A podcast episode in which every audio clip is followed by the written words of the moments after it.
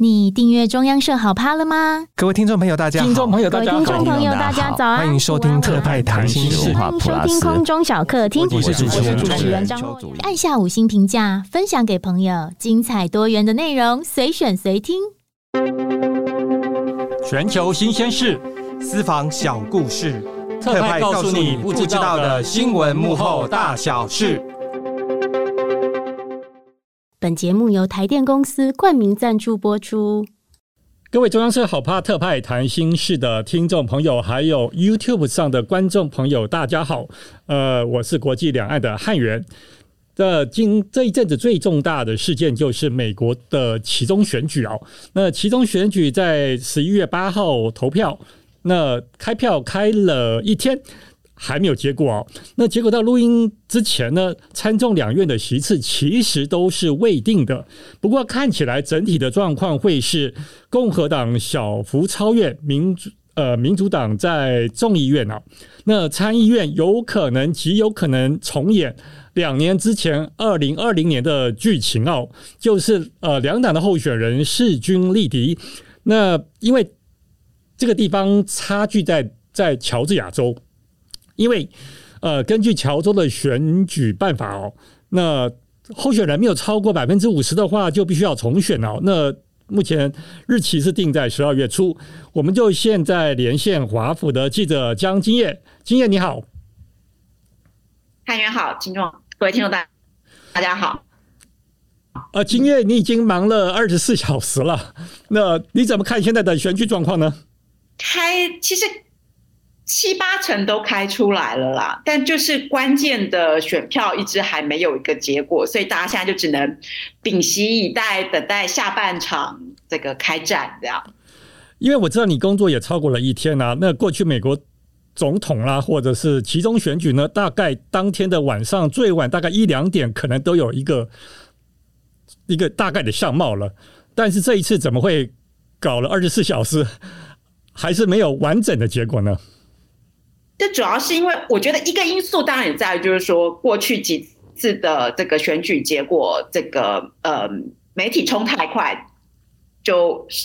最后的结果跟媒体冲出去的结果不一样，所以这次媒体比较小心谨慎，所以呃有一些其实已经开的差不多的票，媒体不太敢，也不敢真的去预测说结果就就怎么样，所以就会呃有。你会觉得说，哎，为什么很多好像很多区都没有开完的感觉？那这是一个因素，但其实最主要的因素就在于这次的选举超乎大家预期的紧绷。就是原来选前大家预期的就是这个民主党，大家就是整个 Suzuki 了。呃，不止国会的两党的两院的这个多数党的席次都要交出去，可能连州的这个选举都会一败涂地哦。但是从到目前为止的开票结果看起来，嗯，民主党只能是只能说是小输而已，所以大家也就更谨慎了，因为，嗯，大家都还有印象嘛，两年前的那一次总统大选的开票结果也是一个相当紧绷，然后因为媒体预测的太过头了，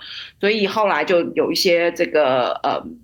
对，就是对于这个开票。质疑对，然后甚至最后有国会暴动嘛，所以这次大家就比较小心谨慎一点，就是不希望这个开票之后会出现所谓的这个政治暴力的问题出现，这样，所以这次的选开票真的大家很小心。呃，我们先来看一看过去十天我们我们发的新闻啊，或者是媒体的预测啊，都是说共和党啊会有红军大胜，红潮掀起波澜，然后。国会参众两院都会给民主党这个共和党全包啊！然后我自己一一大早就看到过去我们发的新闻啊，就觉得很惭愧，然后觉得我我我觉得我想自我了断啊！为什么？为什么？然后自我了断的人很多，好吧？为什么会有这么大的差距？我都怪你提供我这个这么多错误的情报，我就被你这个资讯给误导了。上一集连线的时候。嗯，没关系，都算在我身上好了。嗯、如果可以的话，但是呃，这真的是蛮出乎所有人的意料之外。嗯，我我不知道大家知不知道，呃，五三八这个网站哦，汉源你一定知道，但是可能一般的听众不晓得，五三八是这个美国一个很有名的这个政治分析的一个网站。那呃，我我我记得我那一天还跟你讲，我就说五三八在投票的当前一天晚上，连他这么过去一向都是超准的一个一个这个呃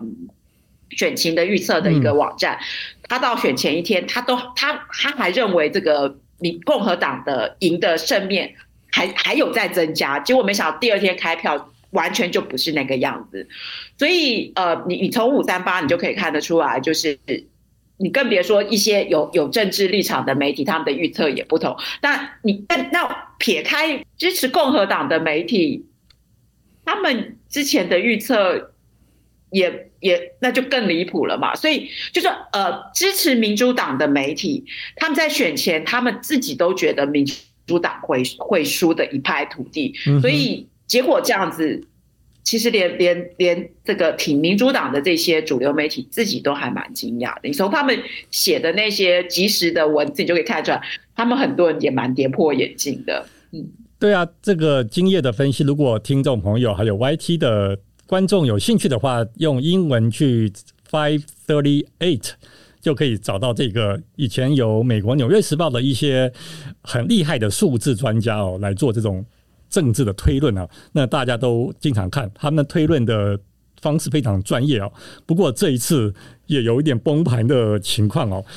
这让我想到二零一六年川普当选那一天晚上的情况，哎，大家的眼镜也是通通掉到地上啊，一模一样的状况。对，所以我们所以怎么办呢？呃，也也有媒体在讲，就是说，呃，其实大家如果稍微就。美国的选举过去这几次几乎每一次都跌破大家眼镜。嗯哼。所以，呃，大也有一些，你看过这几年有一些就是报道，你也看到一些这个专门做民调的这些专家，他们就会也提出质疑。一个就是说，就是他们过去的这些操作的模模型已经太落后了，没有没有办没有与时俱进。那另一个问题也在于说，可能一个非常大的问题是因为现在社会的分裂情况远大于过去。所以你只要稍微在选前，你有操作某一项议题，你很可能就会催出正正向或负向的的选民出来。因为尤其是在美国这种，它的投票率一向都很低的国家，它不像台湾，我们的投票率都非常非常的高嘛。所以理论上就是大部分都会去投票，你可能就比较难去操作。但是在美国，因为它投票率都都有有一些有有些投票率都只有都不到五成，所以你如果操作某个议题，然后让某一些特定的选民，他感到担忧的时候，他可能就会真的会出马，就是真的就会就是出就是出门出家门去投票。对，呃，选前两三天确实是个关键。那当然，这个跟民调的整个的就是模型的操作也有关系。嗯，我早上也看了一些分析啊，那说有五个州也把跟堕胎有关的的议题拿来公投嘛。那大家现在目前都还在比对这些公投结果，或者是公投进行是否有影响他们对于参众议员选举意向的的可能啊，来试图去理解为什么选前这两个礼拜的民调预测跟结果的差距这么大。因为呃，昨天其实投完票之后，你看到有一些出口民调，他们的的一些。很多出口民调都有提到这一点哦。就选前我们在看这个呃预测预测这个民主共和党的选情的时候，我记得所有的媒体都告诉你说，呃，选民现在最担心就是吃饱这件事情，就是经济经济表现不好，通货膨胀非常的高。所以当你吃不饱的时候，你再有你再有太多打高空的议题都没有人去理会。那站在就因为所有的民调都告诉你。四分之三、六成，什么经济经济占百分之四十几，然后通膨也有占百分之二三十，加起来有多少？就是几乎所有的选民，他都把所有的目光都放在经济这件事情上。那如果从这个角度来看，真的考虑经济这件事情的话，你理论上共和党就不可能像就是没有没有掀起红色浪潮。那为什么最后会出现变化？就是昨天的出口民调就告诉你说。虽然很多选民告诉你，经济真的很重要，经济这个议题他们真的很关心。但是有三成的选民告诉你说，他认为堕胎权这件事情很重要。那三成这个比例，其实在选前的每一次民调里面。谈到堕胎，就是他们在，就是选民在排他的这个所谓呃投票的意向的先后顺序的时候，堕胎我记得大家都只有十几而已，可是昨天的出口民调是高达三成，所以呃，当然就有些事后诸葛啊，包括我们在内，就会讲说，可能呃之前因为民调的题目的操作上面，让选民他他在这么多选项上，他一定会优先选经济。但他没有告诉你说，其实他认为堕胎也很重要，所以这个民调并没有真的反映现实。那另外一个因素就是这两天这个呃民主党的选战也一直在打，就是说这个堕胎权的重要性，然后他们一直想要再把这个议题炒起来，所以可能跟过去这两天。拜登一直在打民主牌，民主牌的背后有一个就是堕胎的权利嘛，所以打民主牌这件事情激发了一些这个民主党的支持者，他们最后还是选择出来投票，这这个就是出来投票，所以民主党的票有增加。我是华府特派江金燕，现在你们收听的是特派谈心事。好，节目的第二段，我们再来谈另外一个话题哦。这次美国的其中选举，我们先简单介绍一下，就是一百席的联邦参议院有三十五席改选，另外四百三十五席的众议院就按照惯例每两年全部改选哦。那要参院要过五十才过半嘛，那众议院的话要两百一十八票。那整个开票结果看起来。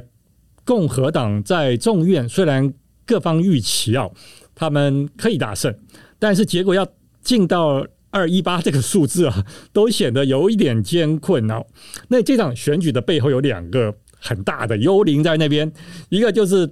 拜登，另外就是一个川普啊。那刚刚呃，经验已经分析过了，那拜登的气势畅旺。然后可能之前和奥巴马拼命的浮选也有一点关系哦。那川军的表现看起来就一般吗？川普这这方面的，他当然也有拿到拿拿下这个选票的，就拿下席次的，像像 Vance 就是一个这个呃。素政治素养，他只是个作，只是一个作家。但他他之所以能够这个呃成为共和党的这个嗯参议员的候选人，就是川普背书的。对，所以嗯、呃，他的胜选当然就要把这个光环要放在这个川普身上。虽然也有媒也有媒体告诉你说，这个呃他在就。但是他在这个呃，真的开始选，就是真的打选战的时候，其实他跟川普是有一点这个保持距离的，因为他担心这个中间选票被拉走。那另外也有像像这个呃，他他也有有有拿下胜利，但是大家最关心的就是川普力挺的这个候选人，就是奥，就是那个呃。电视名主持人跟这个外科医生，对，他在这个滨州的这个选战，他他想要这个保住这个呃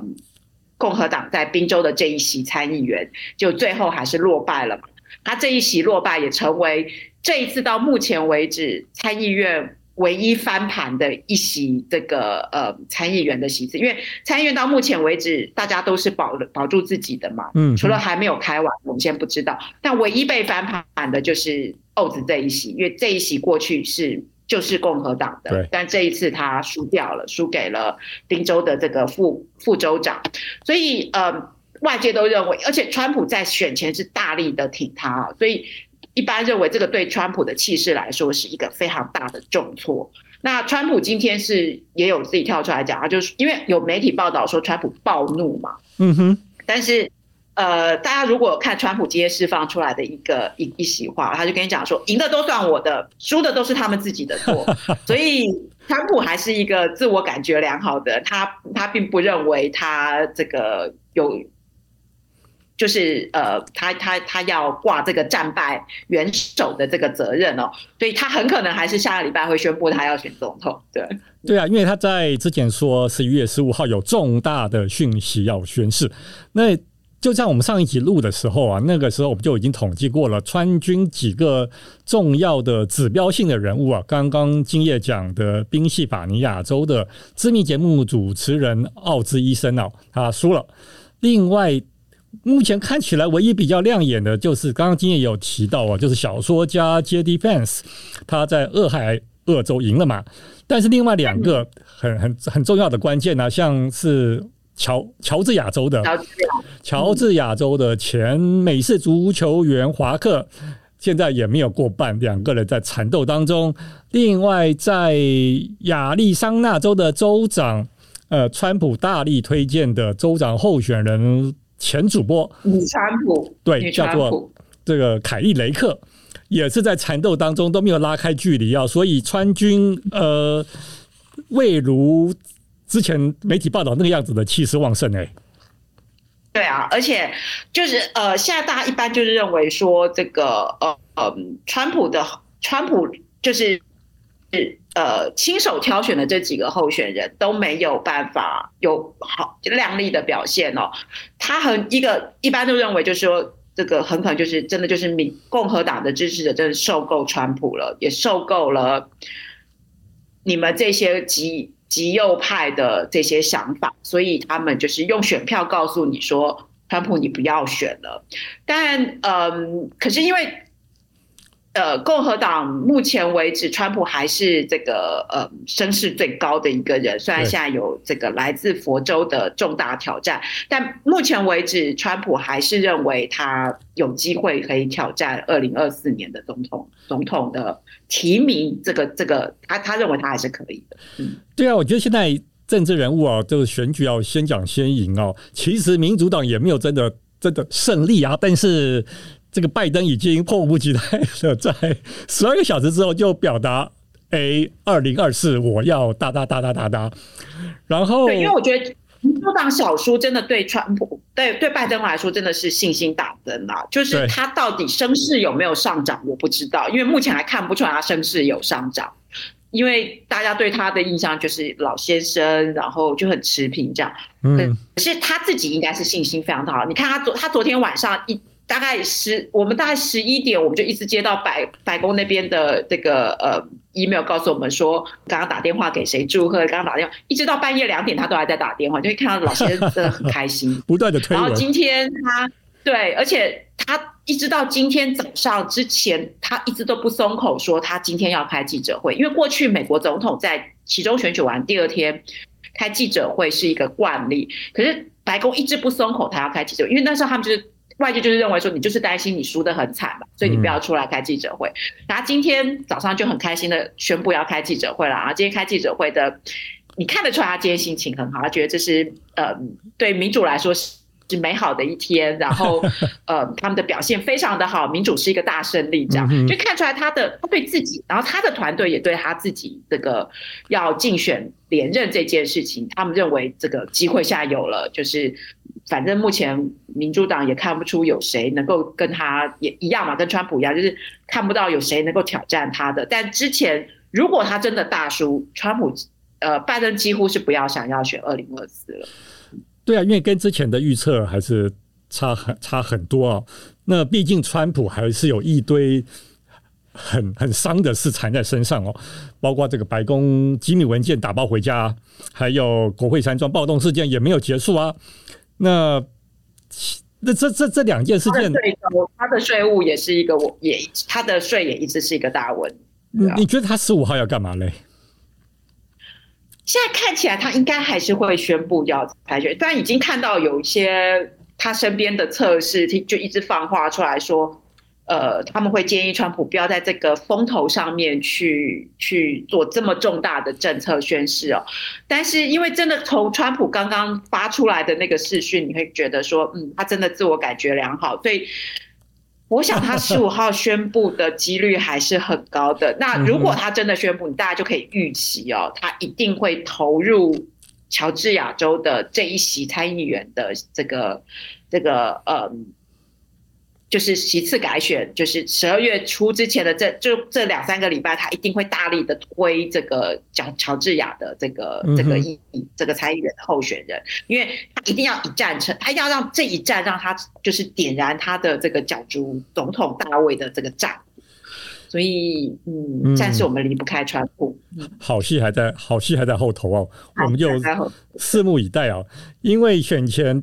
拜登携手前总统奥巴马两个人这个狂攻民主价值这件事情哦，那指控就说共和党跟川普绑在一起了嘛？那国会山庄事件，还有总统不守规矩、机密文件带回家等等，都是对美国民主制度的挑战哦。那个时候我们都觉得好像饭碗 经济问题才是在他 care 的，但似乎。这还是发挥了作用，你觉得呢？我觉得有，OK，我觉得一定有，对。但是最后就是我刚刚讲，就是他把民主牌跟堕胎，就是呃这些议题挂在一起，了解。呃，就告诉你说，如果让共和党拿下你的妇女堕胎权，真的就会没了。而且他万一真的立法，你将来要要再修法。就个就会很困难，所以呃，我觉得他打民主牌是相对来说，其实会让一些年轻人，然后让一些就是我刚刚提到，本来觉得有就是看就是觉得反正两党都很烂，我两个都不想投，不想出门这些，但他是比较偏向民主党的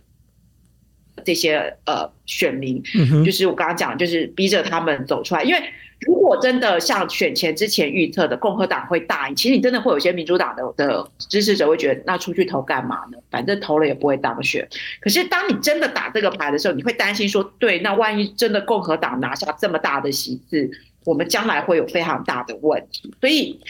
打民主牌，它会让一些经济经济无虞，然后年轻的选民，尤其是呃，然后。呃，妇女就是这一些所谓呃郊区的比较富裕的选民会出来投票。那这些郊区比较富裕的很多其实也是就是民主党的支持者。那至于共和党的支持者，他们反正不需要推票，他们本来就会投。对，是有是确实是有一些差距的。民主牌是有一定的效果，但是你要说这是拜登的。成就嘛，我觉得与其把功劳归给拜登，我觉得奥巴马的 的的成的的功劳还大一点。因为你看奥巴马，他这他就是一个在造势场合能言善道、能够鼓舞人心的那那那个那种型的。那个、对，那拜登真的他一上台。你就看到很多人，就是连我都是，我看到拜登一上台，我就去倒水啊，然后去去干嘛一下，就是我有兴趣想听他。因为我觉得奥巴马在最后那个礼拜，他去宾州服选，然后最后的这两三个礼拜，他在几个场、几个关键的场子上面的浮选，我觉得他有带出呃民主党的选票。好，呃，美国其中选举。二零二二年这场选举啊，那看起来大势已经很清楚了，就是重要的参院呢还没有决定，呃，众议院呢就民主党这个这个稍稍撤退一点，然后共和党当家哦。那但是结果没有让拜登真正的惨烈的跛脚哦。我们来谈一下外交的部分啊，因为选前有很多很多的臆测啦，还有呃。政策大家觉得会改变了，我们先来谈一下拜登的部分呢。看起来他已经信心满满满满的准备要前往埃及出席这个 COP twenty seven 气候峰会，然后再到柬埔寨去东协还有东南亚国协阿西安的的的峰会啊，然后再到巴厘岛印尼巴厘岛的 G twenty 二十国集团的峰会，然后当中有可能有拜习会啊，呃。应该有吧？今天拜登自己都说溜口了，对啊，他自己都把话说出来。那你来谈一下，这可能是今年最重要的一场国际会晤，它的它的动态是怎么样？呃，从今因为白宫到目前为止都还没有松口嘛，但是因为今天拜登在那个下午的那个其中选举的这个记者会上被媒体问到，就是他要不要当面跟习近平说。美国要协防台湾嘛，那他自己就讲说，呃，我会当面告诉习近平什么，就就是底线啊什么的。但意思就是他下礼拜真的会见拜，就是见习近平了啦。那这场为什么是是大家认为最重今年最重要的一场这个呃领袖领袖双边会谈？主要是因为一则呃习近平，因为过去三年的疫情，其实习近平呃。一直都没有出国，一直到今年他才开始有一些这个出访的行程，嗯，但是都是去一些小国家，或者是就是对他他真的对他还没有真的跟这个呃大国的元首这个双边会谈。那到前两天有德国的这个呃这个总理肖兹到北京去，但是他就是那个那个的状况跟跟这次的美中有一点不太一样，因为。一般都不认为他们那个双边会谈是对等性的，但是美中的这一场，一则当然就是习近平在疫情三年后终于要这个跟国际见面，那另一个当然就是这也是拜登上任之后。拜登首次以这个国家元首的身份跟习近平举行这个面对面坐下来的一个双边会谈，所以呃，再加上就是呃，美中现在关系非常非常的紧张，包从这个呃国家安全到这个呃呃经济到科技到治安，甚至于这个呃禁药的问题等等，然后这个商业间谍啊什么的，就美中之间的关系现在。过去这一段时间非常紧张，那你更别说台海的问题，一直都是这个呃美中美中关系里面一个一个很重要的议题哦。所以在讲这个呃台海关系最近升高紧张局势之下，大家当然就会看，就是拜登到底要跟习近平说什么。尤其是拜登过去已经公开的表达这个好几次的这个四次公开表达说这个呃。万一台湾真的遭到这个来自武力的攻，这个这个威胁的时候，这个呃美美国会协防台湾嘛？嗯，所以这也是今天大家在问的。那你要不要当面跟习近平谈？所以你就可以看到说，这个全球两大最重要的经济体的国家元首，在这至少。以拜登来说，上任二十个月以来，首度要坐下来谈，那当然大家就会很关心你们到底要要谈什么。这中间还有一个俄罗斯跟乌克兰战争的问题，因为美中战的选的边不太一样嘛，所以他们有太多太多要谈的议题。那。也有人讲，就是他们俩的双边会谈会夺走 G20 的这个所有的目光焦点，大家就会不知道 G20 到底在干什么，大家只会关心这个美中的这个会谈。对，那从目前这个拜登公布的行程来看。最有可能的时间应该是在呃十四号台台北时间的十四号的上午，因为他十三号会到印尼巴厘岛，十四号目前是空下来的。他已经说了，他当天会跟这个印尼的总统这个呃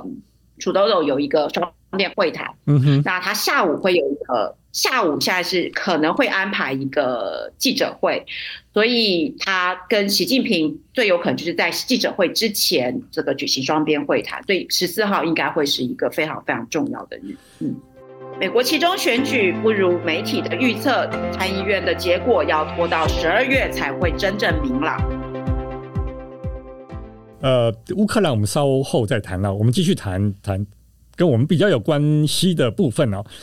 听众朋友大概最熟悉的是国会议长裴洛西嘛，他大出风头，然后来到台湾之后，全球媒体都是他。那这次选的也不差，所以应该是可以风光卸任哈。风光吗？风光了，嗯、应该还还还 OK 了。我觉得应该会不希望是这个方式离开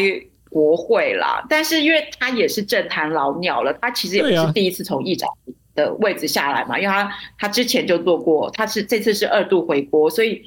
呃，他应该该是是对啦，绝对风光的啦，因为他访台那段行程真的是把他的政治生涯推到最高点。那嗯，你也不能说他完全没有机会啊，虽然是很小，因为他不光是要面临共和党的这个呃，可能是多数党的这个这个压力，民主党内。这个呃，希望这个嗯，改朝换代，让年轻一辈出头。其实，在上一次两年前那一次，呃，Pelosi 要争取议长席次的时候，那个时候民主党党内的那个所谓的激进派 （Aggressive） 那那一派，他们就已经这个呃 Progressive 那一派，他们就已经希望这个呃。就那时候就已经有人跑票了啦，就是希望裴洛西不要再继续这个做议长，所以这一次激进就是激进派可能这个压力会更大，所以就算民主党拿下多数党席次，裴洛西很可能都还是不就是位置不保。嗯嗯，但是老娘还在这个这个这个这个，但是你必须要承认啊，他他真的是民主党最最厉害的这个呃募款募款专家，对。对我记得我前一阵子看一个新闻，他们预估就是估计啦，裴洛西在这个呃这个民主党议员的这个这个生涯当中，至少帮民主党募款四十亿美元。哇哇哇！这还第一次听到。对啊，所以他是一个非常厉害的这个募款专家。嗯，其实我会问会提裴洛西啊，其实主要是想问的是共和党的领袖这个这个凯文麦卡锡。需要那卡西呢？其实还没有在结果出来之前呢，就已经一副我就是议长那个架势了。然后这个指指点点，然后政策要怎么样，还说这个呃乌克兰的部分我们要好好考虑一下，到底预算要看清楚这样子。嗯，你怎么预测未来的这个议长麦卡锡呢？麦卡锡。应该还是会，应该还是有，我觉得还是有可能是他啦。对的，一则就是共和党确实有可能还是拿下多数嘛。嗯、那呃，我刚刚也讲，就算就算民主党跟共和党的席次差距不大，民主党也不见得又还是会推裴洛西嘛。那如果这个民主党也跑票，那共和党目前为止没有人要挑战这个麦卡锡嘛，就是呃。他应该是没有问题啦，嗯、哼所以呃，对他他选前因为局势大好嘛，他当然就如果真的大幅领先，他跟他他不止你刚刚讲的这些啊，他甚至还说要要调查，要要可能要弹劾拜登啊，嗯、哼可能要他要花大力气去这个呃调查拜登的儿子 Hunter 的这个呃有没有。他的丑闻问题啊，等等，所以那是因为他们的选，如果真的席次差距很大，但现在看起来席次差距不会太大，你大概就知道想要弹劾拜登这种事情可能就不会发生了。但选前的提到的一些，包括要削减这个国家预算，嗯，包括这个呃这个呃乌克兰的事情，确实有可能。